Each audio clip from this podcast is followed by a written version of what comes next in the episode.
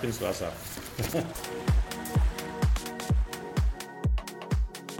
Impact weltweit, der Corporate Podcast zu Wirtschaft und globaler Entwicklung.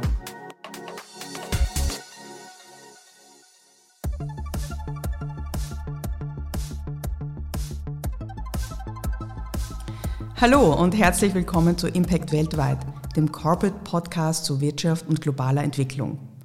Mein Name ist Katharina Keins und ich begrüße Sie zu unserer sechsten Folge, die sich um Blue Foods, also um blaue Nahrungsmittel dreht. Gemeint sind damit Fisch und Meeresfrüchte.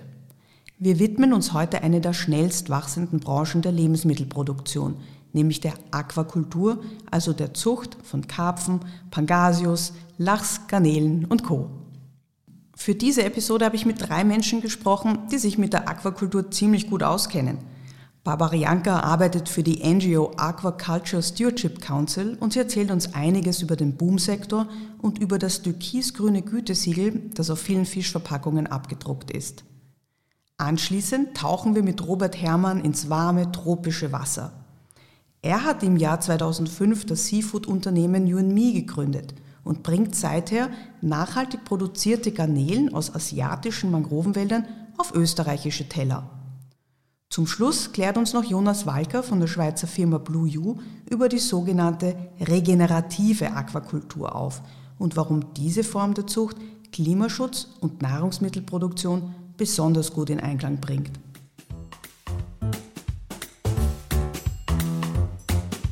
Man kann nicht sagen, ob es wirklich schon passiert ist oder erst geschehen wird. Dazu fehlen einfach genaue Daten. Am 15. November 2022 hat die Menschheit jedenfalls offiziell eine magische Grenze überschritten. Wir sind jetzt 8 Milliarden. Und es sieht auch stark danach aus, dass wir noch deutlich mehr werden. Die Weltbevölkerung bewegt sich in Richtung 10 Milliarden Menschen. Damit sind zahlreiche Herausforderungen verbunden, unter anderem die große Frage, wie werden wir alle satt? Und nicht nur das, wie werden wir mit gesunden und leistbaren Nahrungsmitteln satt, die idealerweise auch noch umwelt- und klimaschonend produziert werden. Das führt uns zu den Blue Foods. Der weltweite Appetit auf Fisch und Meeresfrüchte wächst nämlich seit Jahrzehnten stark. In den 1960er Jahren waren es pro Kopf rund 10 Kilo pro Jahr. Heute sind wir schon bei mehr als 20. Für rund 3,3 Milliarden Menschen sind Fische und Meeresfrüchte eine wichtige Quelle für Eiweiß und Nährstoffe. In Österreich kommen pro Jahr durchschnittlich 13 Kilo Karpfen, Lachs oder Garnelen auf den Tisch. Wir reden hier übrigens vom Fanggewicht. Wirklich gegessen wird nur rund die Hälfte. Mit wild gefangenem Fisch kommt die Welt schon lange nicht aus. Die Mengen reichen einfach nicht, um die Nachfrage zu stillen. Rund 90 Millionen Tonnen pro Jahr werden aus den Meeren, Flüssen und Seen wild gefischt. Gut ein Drittel der kommerziell genutzten Fischbestände gilt heute als überfischt. Es wird also dauerhaft mehr gefangen, als auf natürliche Weise nachwachsen kann. Neben dem Wildfang gibt es die Zucht, also die Aquakultur. Und die hat in den vergangenen 50 Jahren einen wahren Höhenflug erlebt. Heute stammt schon etwa jeder zweite Speisefisch aus einem Teich, Becken oder Netzkäfig im Meer und auch Garnelen, Krebse, Muscheln und Algen werden in riesigen Mengen gezüchtet. Auch in Österreich ist Aquakultur verbreitet, vor allem wenn wir an die beliebten Karpfen und Forellen denken, die in ca. 400 Teichanlagen heranwachsen. Laut Statistik Austria haben die heimischen Züchter im Jahr 2020 rund 4500 Tonnen Speisefisch produziert. Doch auch wenn wir im internationalen Vergleich wenig Fisch essen, deckt das heimische Angebot an wild gefangenen und gezüchteten blauen Lebensmitteln gerade einmal 6% des Konsums ab. Der überwiegende Teil an Speisefischen wird also importiert. Das soll sich ändern. Landwirtschaftsminister Norbert Totschnig hat im Sommer 2022 angekündigt, dass die heimischen Aquakulturanlagen modernisiert werden. Zudem wird in Ausbildung und Forschung investiert. Damit soll in Österreich das Potenzial der Aquakultur künftig besser ausgeschöpft werden, so dass heimische Fischliebhaber öfter zu Süßwasserfischen Made in Austria greifen.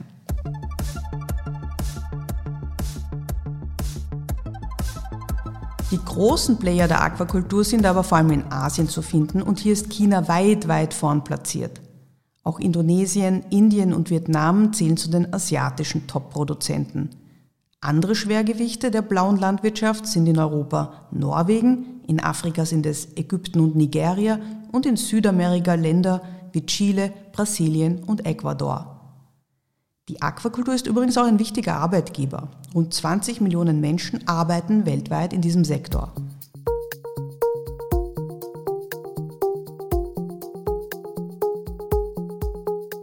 Leider ist die Zucht der Fische, Garnelen und Co. nicht rundum nachhaltig. Beispielsweise endet jeder sechste gefangene Wildfisch heute als Futter in der Aquakultur. Und das ist nur ein Problem unter vielen. Darüber sprechen wir gleich ausführlich und zwar mit Barbara Janka. Sie ist Global Marketing and Communications Director des Aquaculture Stewardship Council. Das ist ein Gütesiegel für gezüchtete Fische und Garnelen, wurde von der Umweltorganisation WWF im Jahr 2010 gegründet und soll die Zuchtbranche weltweit nachhaltiger machen. Was das konkret bedeutet, erklärt uns jetzt Barbara. Hallo Barbara, schön, dass du dabei bist. Ja, danke Katharina für die Einladung. Freut mich sehr, dass ich heute über Aquakultur sprechen kann mit euch. Und meine erste Frage an dich, die führt ja direkt in den Supermarkt, denn wenn man da in die Regale schaut, sieht man Lachs und Makrelen und Garnelen und Fischeier, Muscheln, Tintenfisch. Wie ist das? Besteht so ein typisches Seafood-Sortiment eher aus wild gefangener Ware oder ist sie eher gezüchtet? Ähm, tatsächlich ist ähm, das in den österreichischen Supermärkten ein guter Mix aus ähm, Wildfisch und Zuchtfisch, wobei mengenmäßig der Wildfisch äh, noch überwiegt.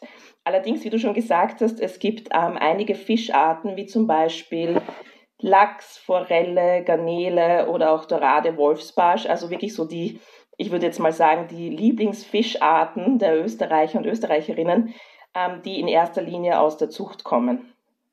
Auf vielen Verpackungen ist ja ein türkisgrünes Logo aufgedruckt, auf dem steht ASC. Das ist die NGO, für die du seit vielen Jahren arbeitest. Warum wurde sie gegründet und wofür steht dieses Label ganz genau? Also ASC, ähm, wie du schon gesagt hast, das ist eine ähm, internationale gemeinnützige Organisation, ähm, mit Hauptsitz in den Niederlanden in Utrecht.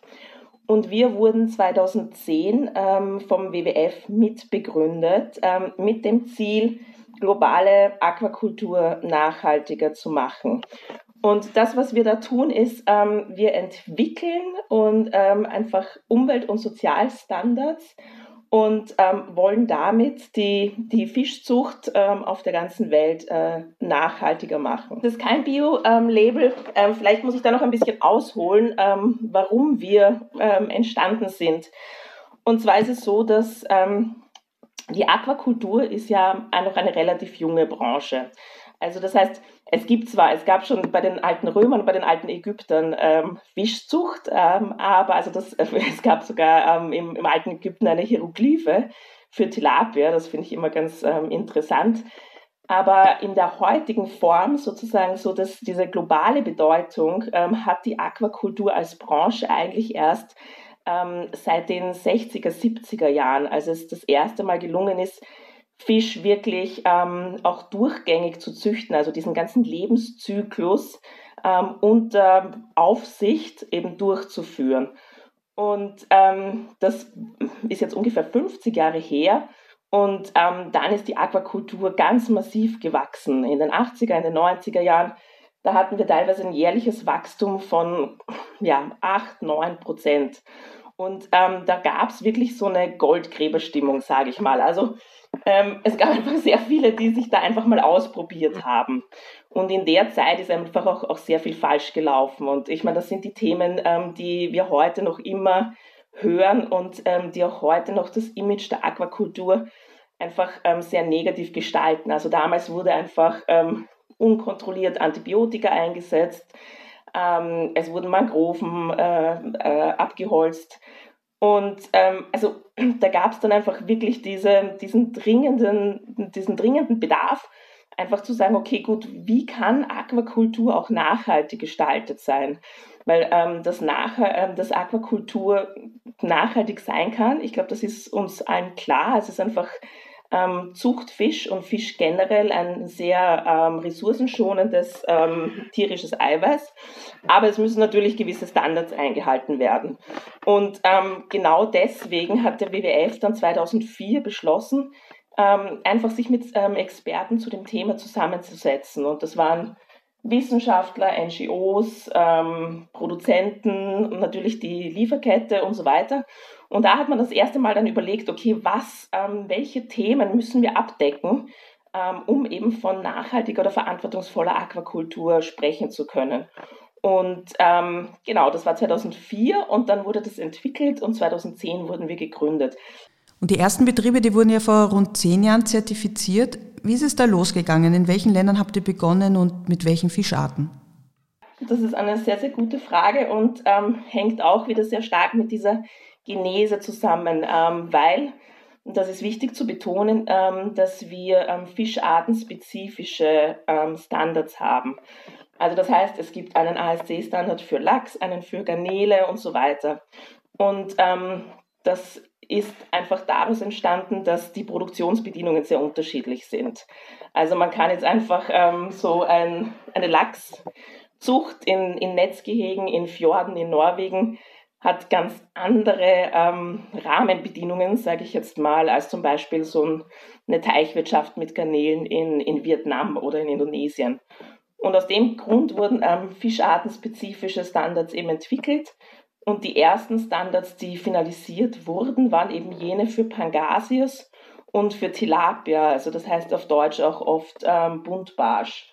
Und ähm, aus dem Grund sozusagen, das sind, das sind zwei Fischarten, die sehr repräsentativ sind eigentlich für die globale Fischzucht, weil sie eben in, ähm, in erster Linie in Entwicklungsländern oder im globalen Süden produziert werden ähm, und sehr stark eben auch in Asien. Und deswegen ähm, waren eigentlich die ersten zertifizierten Fischzuchten, die wir haben, in Vietnam, in, in, in, Indonesien, also in, in diesem Teil der, der Erde.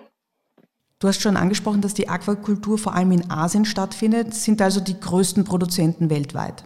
Ja, ähm, definitiv. Also es ist, ähm, es ist wirklich verrückt, wenn man sich das anschaut. Ähm, ist es so, dass Asien eigentlich 88 Prozent der globalen ähm, Aquakulturproduktion ausmacht. Ähm, wenn wir dann auch äh, uns einfach sozusagen überhaupt global uns ähm, das anschauen, ähm, sind wir bei über 90 Prozent eigentlich der ähm, der Produktion, die im, im globalen Süden oder in weniger entwickelten Ländern stattfindet und dort eben auch eine ganz massive ähm, Einkommensquelle darstellt. Und wie sieht es bei den Produkten aus? Wer führt da die Hitliste an? ähm, das ist auch eine sehr gute Frage, weil eben wie ich vorher schon gesagt habe, also mit unserem eurozentristischen Blick ähm, gehen wir oftmals davon aus, dass irgendwie so Lachs und Garnelen, dass, ähm, dass das einfach so die wichtigsten Arten sind. Aber vor allem Lachs. Also Lachs ist einfach in vielen Ländern in Europa und auch durchaus in ähm, den USA einfach die beliebteste Fischart. Ähm, aber global betrachtet ist Lachs eigentlich ziemlich klein. Also eigentlich nur 3% der globalen Aquakulturproduktion ist wirklich Lachs. Ähm, und das heißt, wenn wir uns da die, die, die weltweiten Statistiken ähm, anschauen, und ähm, da gibt es ein ganz tolles ähm, ähm Standardwerk der ähm, Welternährungsorganisation, ähm, der FAO. da sehen wir eigentlich, dass mit Abstand am meisten oder volumenmäßig am meisten Karpfen produziert wird ähm, Karpfen gefolgt von Austern. Das ist auch etwas, was uns vielleicht eher ein bisschen äh, komisch vorkommt. Ähm, und dann kommen erst so Garnelen, Tilapia und so, ähm, so weiter. Ähm, was man da dazu sagen muss, ist, dass ähm, das sind vieles ähm, Arten, die sehr leicht auch gezüchtet werden können, ähm, weniger anspruchsvolle Arten. Also wir kennen das alle vom Karpfen. Ähm, das ist ein, ich würde fast sagen, ein Allesfresser, also hat jetzt keine großen Anforderungen ähm, an das Futter, ähm, auch nicht an jetzt die Wasserqualität zum Beispiel. Ähm, und das wird einfach ganz oft zum Beispiel in China auch ähm, in, von, von, von Menschen einfach als ähm, zusätzliche Nahrungsquelle einfach auch produziert und gezüchtet ähm, und kommt aber dann auch gar nicht in, in die internationalen Lieferketten. Und wenn wir jetzt zurück zum Label selbst gehen, was verändert sich denn für den Betrieb, wenn er beschließt, er möchte ASC zertifiziert sein? Also für einen Betrieb, der sich ASC zertifizieren lassen möchte, ähm, ist das ein, ein, relativ umfangreiches Unterfangen, weil ähm, wir ja sowohl die Umweltaspekte, die ökologische Seite abdecken und da Anforderungen stellen, als auch den, den sozialen Bereich. Und ähm, im ökologischen Bereich gibt es eine ganz, ganz große Bandbreite. Das fängt an, dass ähm, wichtige Lebensräume erhalten bleiben müssen, ähm, wie zum Beispiel Mangroven oder auch ähm, Seegraswiesen im, im Mittelmeer. Es geht um ähm, nachhaltigen Futtermitteleinsatz, auch ähm, was sind die verschiedenen Bestandteile im Futter. Es geht um Krankheitsprävention. Es ist aber auch ganz klar definiert, ähm, unter welchen Umständen zum Beispiel Medikamente eingesetzt werden dürfen und welche Art von Medikamenten. Also das ist ähm, sehr, sehr umfangreich und das gleiche gilt auch im, im sozialen Bereich, wo sowohl die Arbeitsbedingungen abgedeckt sind als auch die ähm, Beziehungen zu den äh, umliegenden Gemeinden. Und ein Betrieb muss sich da relativ lange darauf vorbereiten, muss sehr viel ähm, Daten sammeln, muss regelmäßig ähm, verschiedene Parameter wie, wie Wasserqualität zum Beispiel testen und ähm, das bei so einem Audit, das eben ähm, dann direkt vor Ort stattfindet, auch alles parat haben. Ähm, es ist bei uns auch so, dass alle Audit Reports ähm, online einsehbar sind, also die sind transparent und öffentlich zugänglich. Und nachdem ihr ja Betriebe schon seit zehn Jahren zertifiziert, hat sich da viel geändert? Also werdet ihr strenger oder besser oder was hat sich getan? Ja, ja. Ähm, definitiv. Also es ist so, dass ähm, wir als, ähm, als Standardsetzer unsere Standards auch regelmäßig überarbeiten. Und ich habe ja am Anfang schon gesagt, dass ähm, die Aquakultur eine relativ neue Branche ist, eine sehr junge Branche und man muss aber auch dazu sagen, eine sehr, sehr innovative Branche. Ähm, das heißt, die entwickelt sich sehr rasch weiter. Und umso wichtiger ist es eben, dass, ähm, dass wir auch die Standards regelmäßig weiterentwickeln und wir müssen das ähm, auch, also es ist eine Vorgabe an uns, dass wir das auch alle drei bis fünf Jahre tun. Und wie gesagt, ähm, wir wollen ja abdecken auf der einen Seite natürlich wissenschaftliche Erkenntnisse und auf der anderen Seite eben Best Practice. Und dieses Best Practice ähm, verändert sich einfach ständig. Ähm, es gibt zwei Themen, die uns für uns aktuell ganz, ganz wichtig sind. Ähm, das eine ist ähm, Tierwohl oder Fischwohl in der Aquakultur. Und das ist so ein gutes Beispiel. Vor 10, 12 Jahren, als wir begonnen haben oder als auch diese ersten Standards entwickelt worden sind, gab es eigentlich kaum noch wissenschaftliche Studien zum Thema Fischwohl. Da war damals noch nicht einmal ähm, klar, ob Fisch Schmerz empfinden können oder nicht.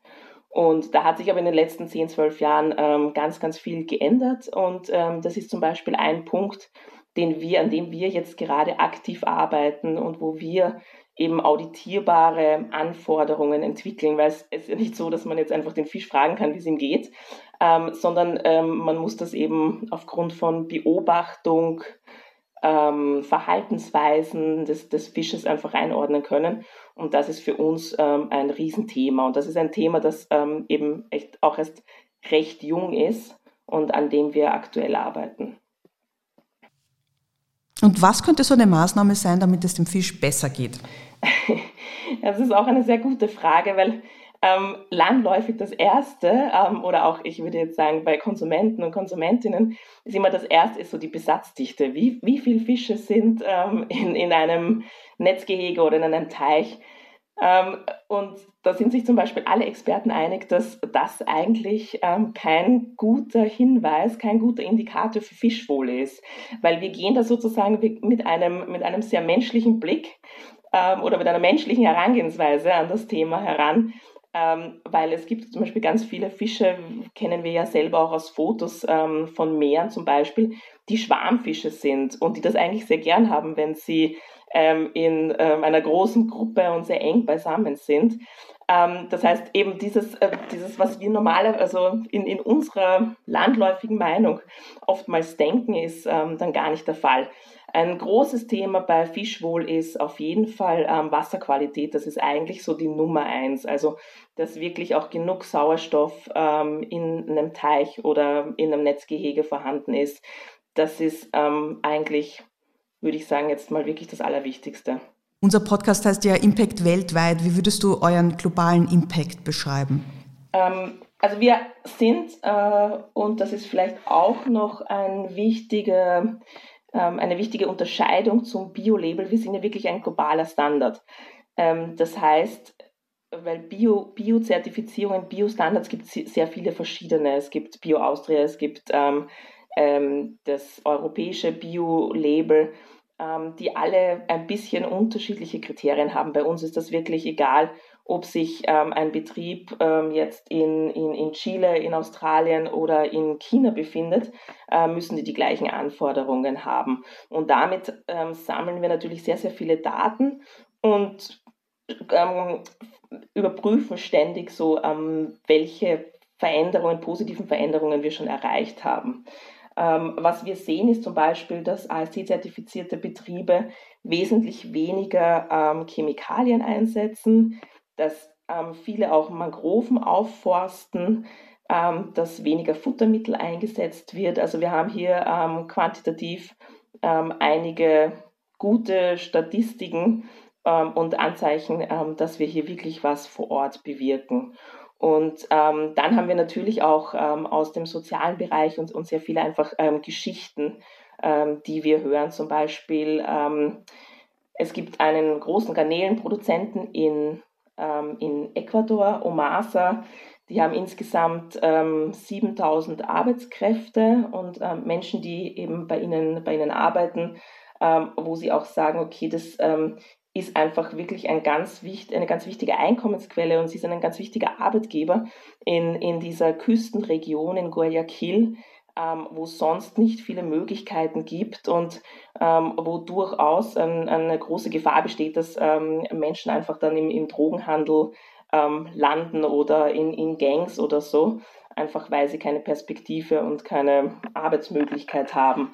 Und ähm, das sieht man einfach ganz generell, dass ähm, Aquakultur einfach äh, ganz oft in entlegenen ähm, Küstenregionen ähm, eben stattfindet und dort einfach ganz wichtig ist für die, für die regionale Entwicklung. Dafür müssen wir auch jetzt gar nicht einfach, ähm, weiß ich nicht, nach Südamerika oder Asien gehen, sondern das ist auch in, in Norwegen durchaus das Gleiche. Also ähm, auch in Nordnorwegen ähm, ist Aquakultur und dann eventuell auch Fischerei ähm, einfach ein ganz wichtiger Arbeitgeber für die Region und ähm, auch dafür verantwortlich, dass einfach nicht so eine große Absiedelung stattfindet, beziehungsweise dass auch junge Leute nach einem Studium zum Beispiel wieder zurückkommen. Und wenn wir zum Schluss noch in die Zukunft blicken, die Weltbevölkerung dürfte ja von heute 8 Milliarden Menschen auf fast 10 Milliarden Menschen bis 2050 ansteigen und der Bedarf an Fisch- und Meeresprodukten dann auch noch weiter stark wachsen. Was bedeutet das für die Aquakultur und auch für euer Label? Also generell ist es natürlich eine Riesenchance und ähm, weil, wie ich schon gesagt habe, wir brauchen ähm, ressourcenschonendes tierisches Protein und das ist ähm, Zuchtfisch und generell ähm, Fisch- und Meeresfrüchte ähm, einfach. Ähm, das heißt, wir gehen davon aus, dass die Produktion einfach weiter steigen wird und ähm, das ist auch durchaus gut. Also es gibt ähm, so eine Zahl, die ich ganz spannend finde, ähm, dass eigentlich erst zwei Prozent unserer Nahrung aus dem Wasser, aus den Meeren kommen. Und das, obwohl jetzt unser Planet ja eigentlich zu zwei, zwei Drittel ähm, von Wasser bedeckt ist. Also es gibt da sehr, sehr viele Möglichkeiten, aber es muss natürlich, das ist ganz, ganz wichtig, ähm, es muss nachhaltig passieren und es, es müssen einfach die Umweltauswirkungen reduziert werden. Ähm, für uns als ASC ist natürlich derzeit die ganz große Frage die Skalierbarkeit. Also ich habe ja vorher schon auch so ein paar Zahlen genannt, ähm, wie viele zertifizierte Betriebe es gibt. Wir müssen das ganze Thema Nachhaltigkeit einfach noch viel, viel stärker ähm, auf die Fläche bringen. Und da stellen wir uns derzeit einfach ganz vielen strategischen Fragen, weil die klassische Zertifizierung und auch das Gütesiegel ähm, ist, ist limitiert. Auf der einen Seite durch die Marktnachfrage. Es gibt natürlich auch ganz viele Länder ähm, in Asien oder nicht nur in Asien, ähm, wo diese Marktnachfrage ähm, nach nachhaltigen Produkten einfach noch viel länger brauchen wird, bis die da ist. Ja. Ähm, das heißt, da sind wir limitiert und wir sind auch limitiert durch unsere aktuelle Herangehensweise, dass wir wirklich so Farm für Farm ähm, vor Ort auditieren und zertifizieren. Und wir überlegen einfach derzeit ganz stark, welche anderen Möglichkeiten ähm, gibt es einfach noch, um die globale Aquakultur nachhaltiger zu machen? Wie können wir vielleicht auch mit ähm, mehr mit Kleinbauern zusammenarbeiten? Wie können wir mit ähm, Produzenten zusammenarbeiten, die vielleicht nicht gleich eine Zertifizierung schaffen könnten, weil ihnen das, weil das einfach zu viel ähm, Aufwand ist und auch zu anspruchsvoll? Ähm, Gibt es hier ähm, regionale Herangehensweisen? Ähm, wie kann man trotzdem Absicherungen ähm, machen, auch wenn nicht überall ein Vor-Ort-Audit stattfindet? Ähm, müssen vielleicht unser ganzes Businessmodell überdenken, also wirklich auch ähm, die Idee dieses Gütesiegels und ähm, der freiwilligen Verwendung von einem Gütesiegel und den Lizenzgebühren. Also wir stellen uns da sehr, sehr viele Fragen und ähm, ich bin auch sehr gespannt, ähm, wo wir da oder in welche Richtung wir da in den, in den nächsten Jahren gehen werden. Klingt so, als ob euch nicht langweilig werden würde. Nein, das definitiv nicht, auf keinen Fall. Dann danke dir für das Gespräch, es war sehr spannend. Sehr gerne, sehr gerne, danke dir. Barbara Janka hat angesprochen, dass die Aquakultur vor allem in Asien ein wichtiger Wirtschaftszweig ist und gerade für Kleinbauern oft eine wichtige Einkommensquelle darstellt. Und das vor allem in der Garnelenproduktion.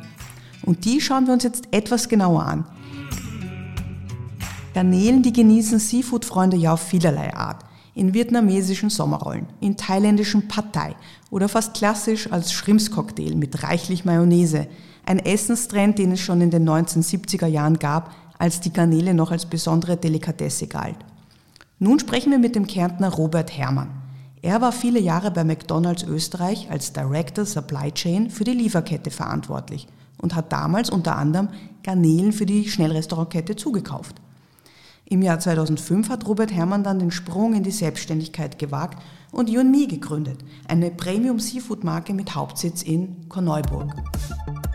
Lieber Herr Herrmann, schön, dass Sie sich die Zeit nehmen, uns das Schrimpsgeschäft etwas näher zu bringen.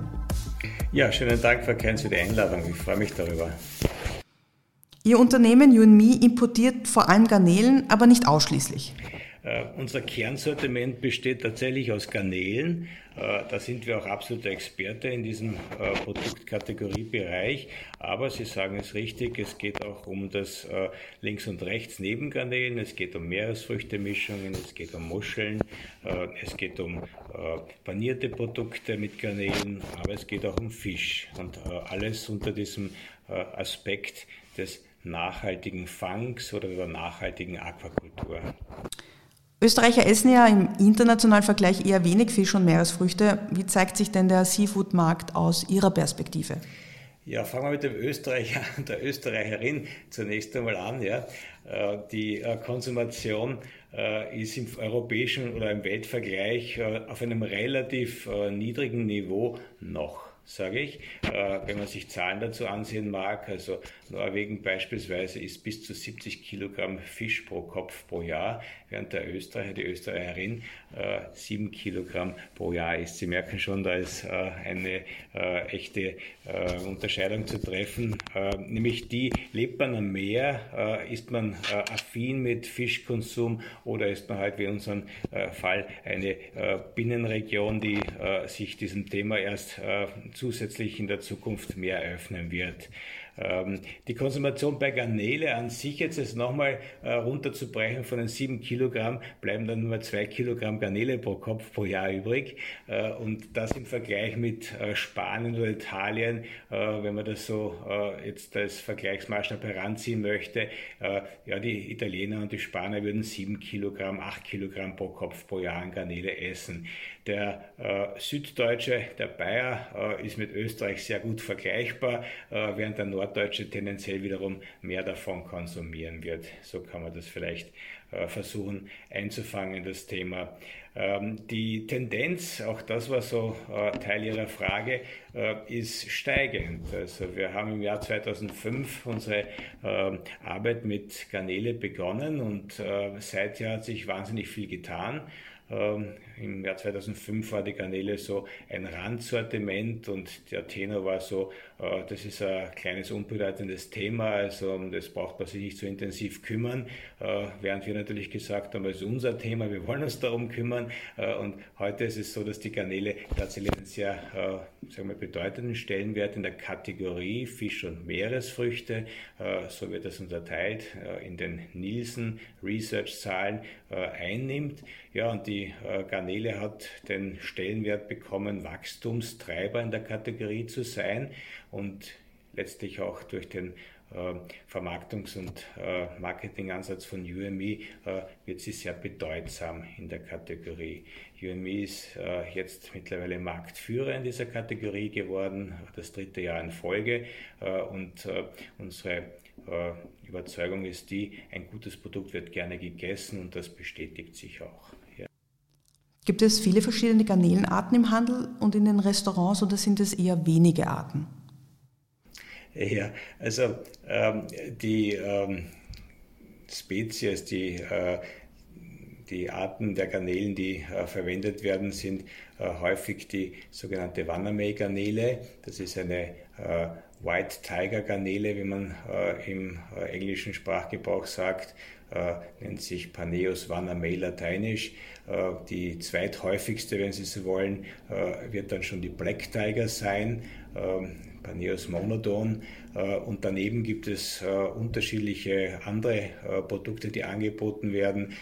Kaltwassergarnelen beispielsweise, die sie im grönländischen Meer fangen oder auch die Nordseekrabbe, die häufig an der Küste Hollands oder Deutschlands gefangen wird und auch gern gegessen wird. Ja, und dann finden Sie auch unterschiedliche Wildfangprodukte noch. Ähm, das könnte beispielsweise die argentinische Rotgarnele sein ähm, oder ähm, es gibt auch sogenannte Brown Tiger Shrimps, äh, die wild gefangen werden. Allgemein kann man sagen, dass äh, so wahrscheinlich vier bis äh, acht unterschiedliche Spezies den Markt in Summe vom Angebot her abdecken und die häufigsten davon sind die Wannermee und die Black Tiger. Sie waren ja lange bei der Schnellrestaurantkette McDonald's in Österreich für die Lieferkette verantwortlich und haben unter anderem Garnelen zugekauft.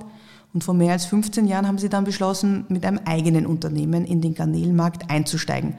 Und Sie haben schon erwähnt, dass Nachhaltigkeit ein großes Thema ist. War das von Beginn an so? Der äh, Gründungsgedanke von, von You Me war tatsächlich äh, ein nachhaltiges Produkt anzubieten. Äh, aus der Geschichte äh, meiner Tätigkeit, äh, meiner beruflichen Tätigkeit heraus ähm, kam ich ja aus dem Beschaffungswesen, aus dem Einkauf ein international tätiges Restaurant und war da schon mit der Herausforderung konfrontiert, wie schaffen wir es, die Garnele in einer Qualität zu bekommen, die unserem Anspruch, den wir im Rahmen der österreichischen Landwirtschaft gewohnt waren, gerecht zu werden. Äh, in Österreich hat es wundervolle Programme um das Jahr 2000 herum bereits gegeben, ähm, die sich äh, Öpool nannten, kontrollierter Landbau, aber auch die ganze Biowelle war bereits äh, voll im Laufen und man war im ähm, österreichischen landwirtschaftlichen Sektor gewohnt zu wissen, wo das Produkt herkommt, unter welchen Bedingungen das Produkt jetzt gewachsen ist oder wie es in der Vorbereitung der landwirtschaftlichen Flächen zuging. Mit diesem Anspruch bin ich dann auch an den Garneleneinkauf herangegangen äh, und musste relativ bald feststellen, dass das äh, in dieser jungen Aquakultur äh, bei weitem nicht so gehandhabt wurde. Äh, und äh, es haben sich dann nachfolgend auch äh, in den unterschiedlichsten Phasen Krisen gezeigt, wo dann die ganzen Regale leergeräumt wurden, wo NGOs darauf hingewiesen haben, dass einfach Raubbau betrieben wird, dass Antibiotika eingesetzt werden und all das hat mir natürlich nicht gefallen. Es war auch nicht mein Anspruch für ein landwirtschaftliches Produkt. Und so bin ich dann in die italienische Regierung herangetreten und habe gesagt, wir würden gerne Garnelen einkaufen, aber wir haben Rahmenbedingungen, die wir gerne einhalten würden.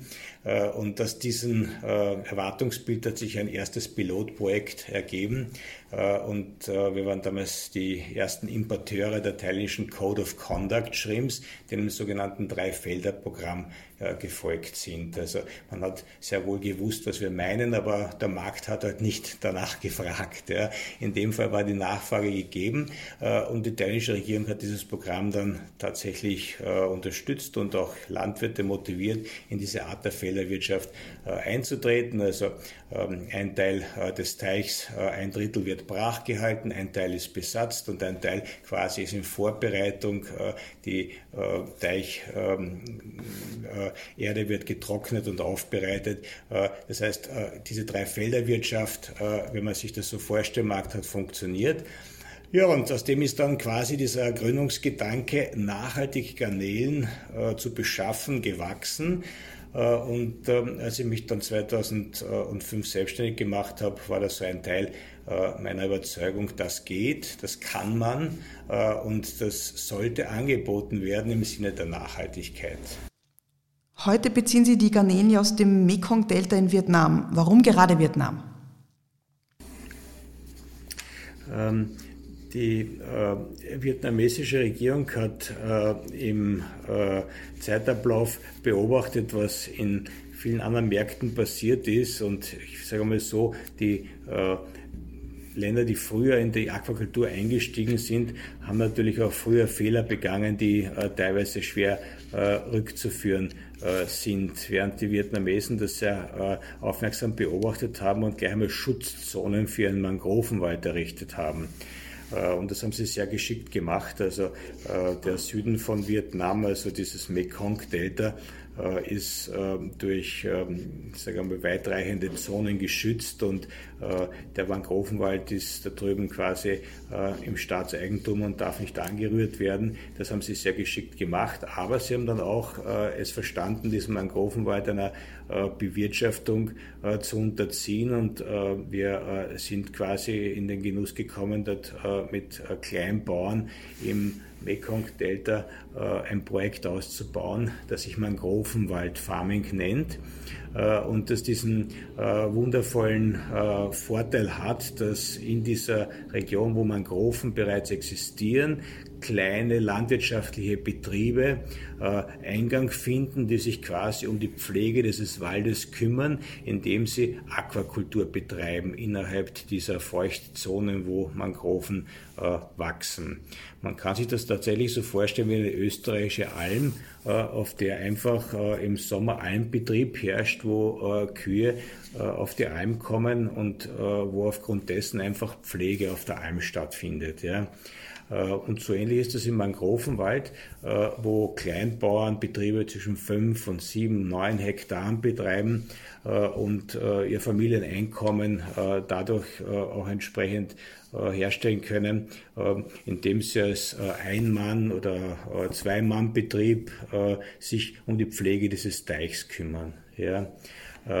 Das äh, Schöne daran ist, dass es keine Intensivfarm ist, sondern dass es sogenannte Extensivfarm äh, ist, nämlich äh, es wird nicht zugefüttert, ähm, sondern die Garnelen fressen da tatsächlich die Blätter der Mangroven und ernähren sich vom Plankton.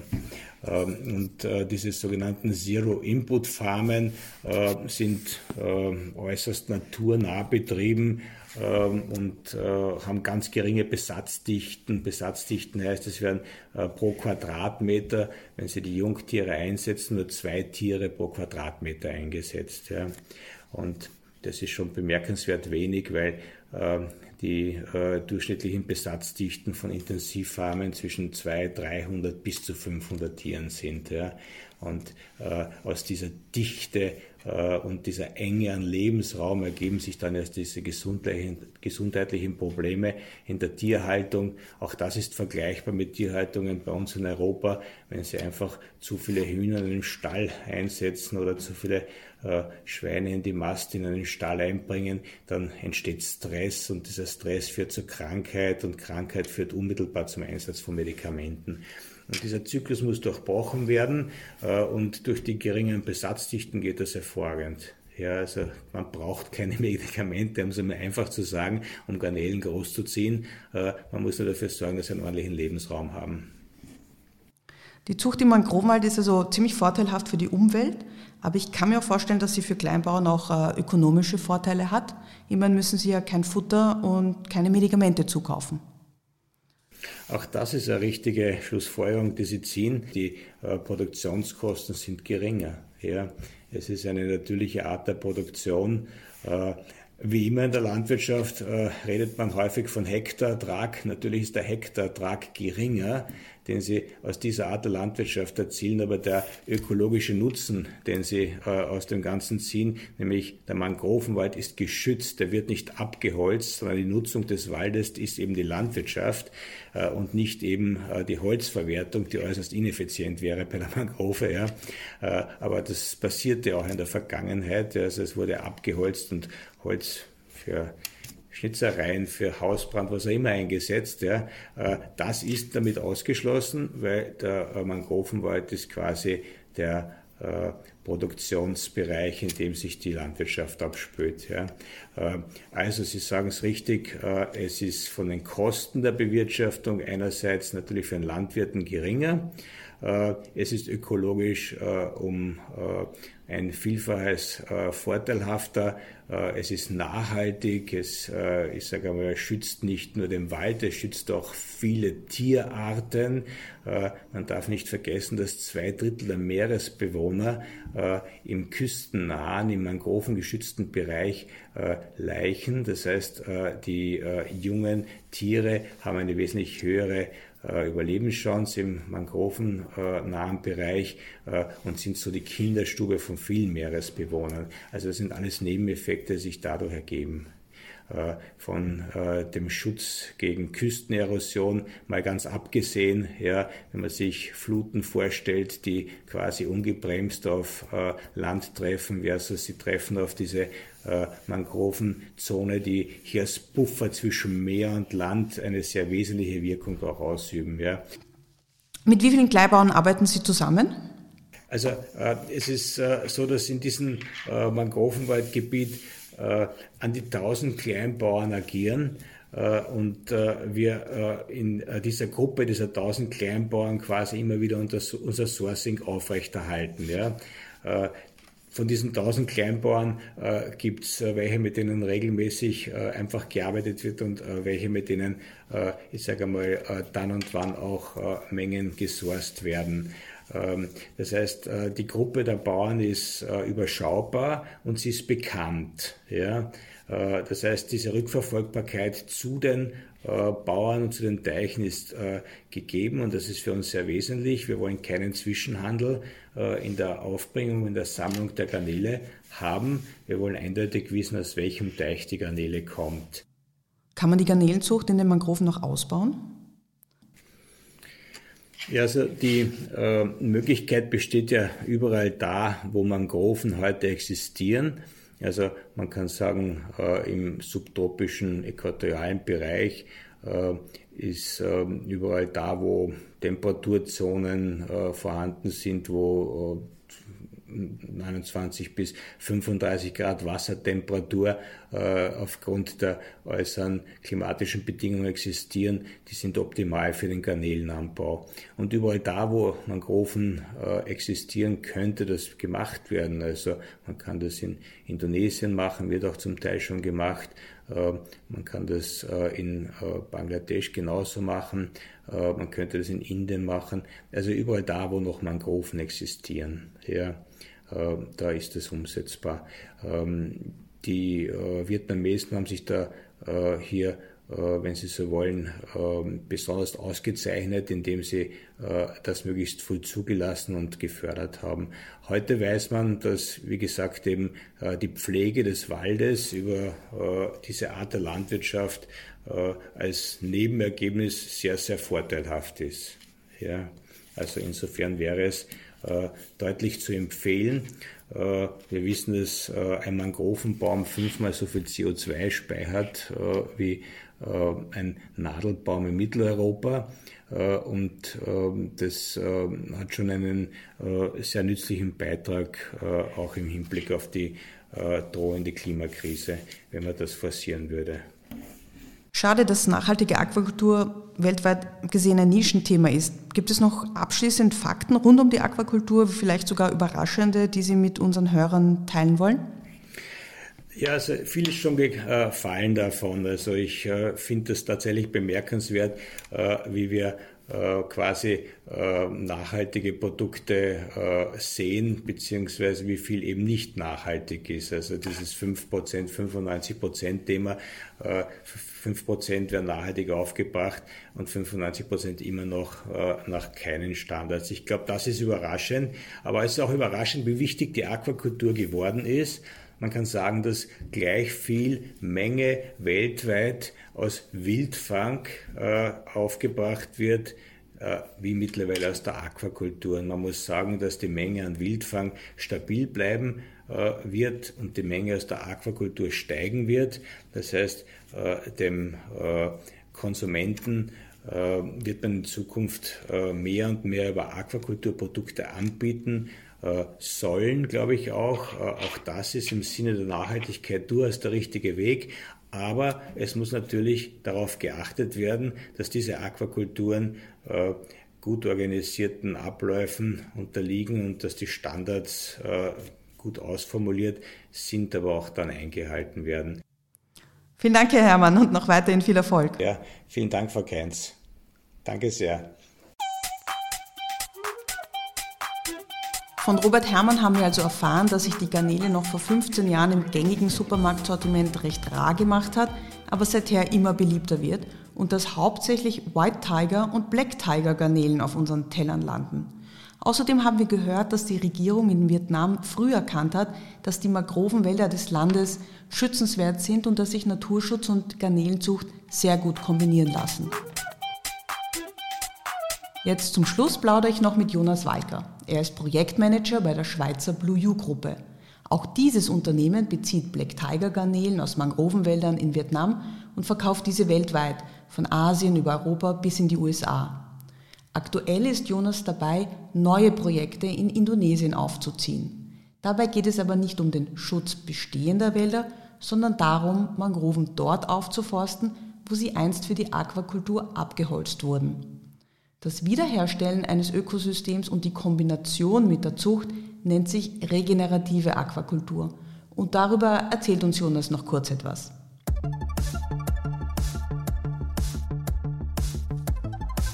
Hallo Jonas, du bist Experte für regenerative Aquakultur und die bringst uns jetzt ein wenig näher. Danke dir dafür. Danke für die Einladung, Katharina.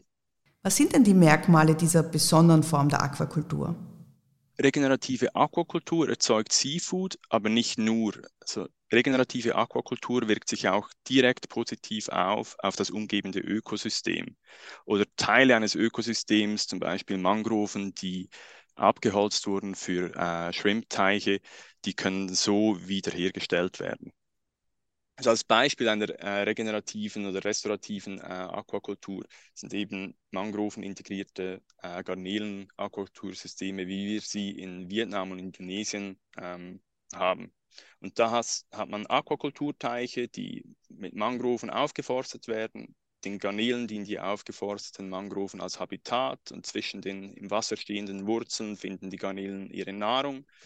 Und dann haben wir ein System, das erstens, in dem man erstens Garnelen züchten kann, zweitens haben wir integrierte Mangroven, die Habitat und Nahrung zur Verfügung stellen und drittens haben dann die Mangroven auch eine Vielzahl anderer Vorteile für das lokale Ökosystem. Also zum Beispiel stabilisieren sie Küstenlinien oder schützen sie die Küstenlinien vor der Erosion oder nehmen CO2 aus der Atmosphäre auf und speichern das in ihrer Biomasse und dem Sediment gibt verschiedene Arten, die sich für restaurative Aquakultur sehr gut eignen. Besonders spannend wird es, wenn wir Arten nehmen, also einheimische Arten nehmen, die ohne Futtermitteleinsatz gezüchtet werden können.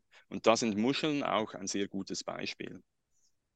Und wie sieht der CO2-Fußabdruck dabei aus? Hm, der Haupttreiber des CO2-Fußabdruckes bei Aquakultur sind Futtermittel und Stromverbrauch. Hm, internationaler Transport hingegen mit gefrorenen Produkten per Containerschiff trägt fast nichts zum Gesamtfootprint bei. Und bei ungefütterten extensiven Aquakultursystemen fallen halt diese beiden Haupttreiber, die fallen weg.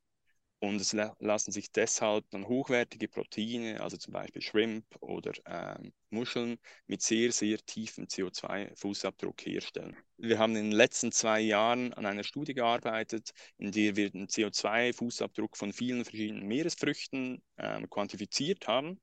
Und dabei ist herausgekommen, dass äh, Mangroven integrierte Shrimp einen vergleichbaren CO2-Fußabdruck haben wie etwa Tofu ähm, also ein vegetarisches Protein. Und Muscheln dann noch einmal besser. Also es sind sehr, sehr tiefe ähm, CO2-Fußabdrücke. Und äh, welches Zukunftspotenzial siehst du da? Wie sieht das Interesse von Investoren aus? Hm, das Interesse an regenerativer Aquakultur ist sehr stark, gerade bei Projekten wie unserem Mangroven-integrierten Garnelenprojekt in Vietnam oder auch in Indonesien. Und Grund dafür ist, dass wir dass die Mangroven in den Projekten, die aufgeforstet werden, nicht nur dazu dienen, Habitat für die Garnelen zu generieren, aber auch, auch äh, Access schafft zum Carbon Credit Markt. Und das ist dann sehr interessant, weil normalerweise steckt man viel Geld in die Aufforstung einer großen Fläche Wald und hofft, dass man dann Carbon Credits herauslösen kann. Aber in unserem Fall äh, produziert das System nicht nur Carbon Credits, sondern halt eben auch Shrimp mit einer ziemlich signifikanten Menge und einem signifikanten äh, Marktpreis. Und das ist dann sehr interessant, weil wir so einen zusätzlichen Einkommensstrom generieren, der das System, also das Aquakultursystem und in unserem Fall das Aufforsten von den Mangroven dann finanziert. Und kannst du uns noch kurz erklären, was Carbon Credits sind für jene Hörer, die damit noch nichts äh, zu tun hatten? Bei Carbon Credits geht es darum, dass beim Pflanzen, in diesem Fall von, einem, von Mangroven, wird CO2 von der Atmosphäre absorbiert und in der Biomasse gespeichert oder in, im Sediment gespeichert. Und Carbon Credits ist das Prinzip, dass wenn wir irgendwo genügend Bäume speichern, um zum Beispiel eine Tonne CO2 aus der Atmosphäre äh, zu sequestrieren, dass man dann diese eine Tonne, die sequestriert wurde, also die aus der Atmosphäre rausgenommen wurde, an einem anderen Ort verkaufen könnte. Und diese nachhaltige Garnelenproduktion, kann man die nur auf kleinen Flächen machen oder kann man das auch größer denken? Ja, das, das Upscaling Potential ist schier endlos. Und ich bringe hier wieder das Beispiel von den Mangroven integrierten Garnelen, weil ich mich da am besten auskenne. Aber da haben wir in Südvietnam haben wir 100.000 Hektar, die so schon bewirtschaftet werden. Und in unserem Projekt in Indonesien, wo wir das, äh, das System von Vietnam replizieren wollen, da arbeiten wir im Buluang-Delta in Kalimantan. Da haben wir 150.000 äh, Hektar potenzielle ähm, Upscaling-Fläche ein bisschen weiter südlich haben wir das Mahakan-Delta, das hat nochmal etwa 150.000 Hektar äh, Aquakulturfläche. Und das ist jetzt nur die Ostküste von Kalimantan. Das gleiche gibt es noch in Java, in Sumatra. Und dann sind wir immer noch nur in Indonesien und immer noch nur bei Shrimp. Und das gleiche gibt es dann auch bei, bei Muscheln, bei denen man denkt, dass man, bei denen man annimmt, dass man etwa 30 Mal so viel Muscheln produzieren könnte wie, Moment, wie im Moment. Also das Upscaling Potential ist schier endlos. Das heißt, das, was jetzt fehlt, sind mutige Investoren, die alternativ denken.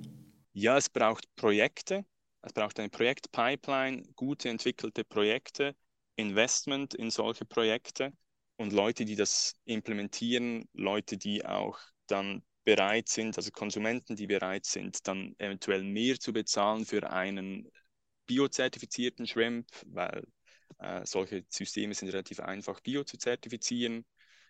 Vielen Dank, dass du uns ein bisschen erzählt hast über die regenerative Aquakultur. Danke dir. Wir haben also nun ziemlich viel über die blauen Lebensmittel erfahren. Etwa, dass sich der Fischkonsum pro Kopf in den vergangenen 50 Jahren mehr als verdoppelt hat und dass Aquakultur eine immer wichtigere Rolle in der Versorgung der Weltbevölkerung spielt. Dieser Boomsektor bietet außerdem viel Potenzial für wirtschaftliche Entwicklung in ärmeren Weltregionen, aber es gibt auch einiges, das in der Branche schief läuft und durch Standards und Siegel verbessert werden soll. Am Beispiel der Garnelen haben wir gesehen, wie eine naturnahe, nachhaltige Zucht aussehen kann, aber wissen auch, dass dies noch die absolute Ausnahme ist und nicht der Mainstream in der Aquakultur. Wenn Sie noch ein wenig mehr über blaue Nahrungsmittel erfahren wollen, so besuchen Sie doch unsere Website www.corporate.at. Dort finden Sie unter anderem einen Artikel über die sogenannten kleinen Fischer und Fischzüchter, denn genau dieser Berufsgruppe widmeten die Vereinten Nationen das Jahr 2022. In diesem Sinne, schauen Sie bei uns vorbei, wir freuen uns. Ich darf mich nun bei Ihnen verabschieden. Mein Name ist Katharina Keinz und ich wünsche Ihnen nach dieser doch recht kulinarischen Folge viel Freude beim Genuss von gebackenem Karpfen, Lachsspießen oder Wantangarnelen. Auf Wiederhören!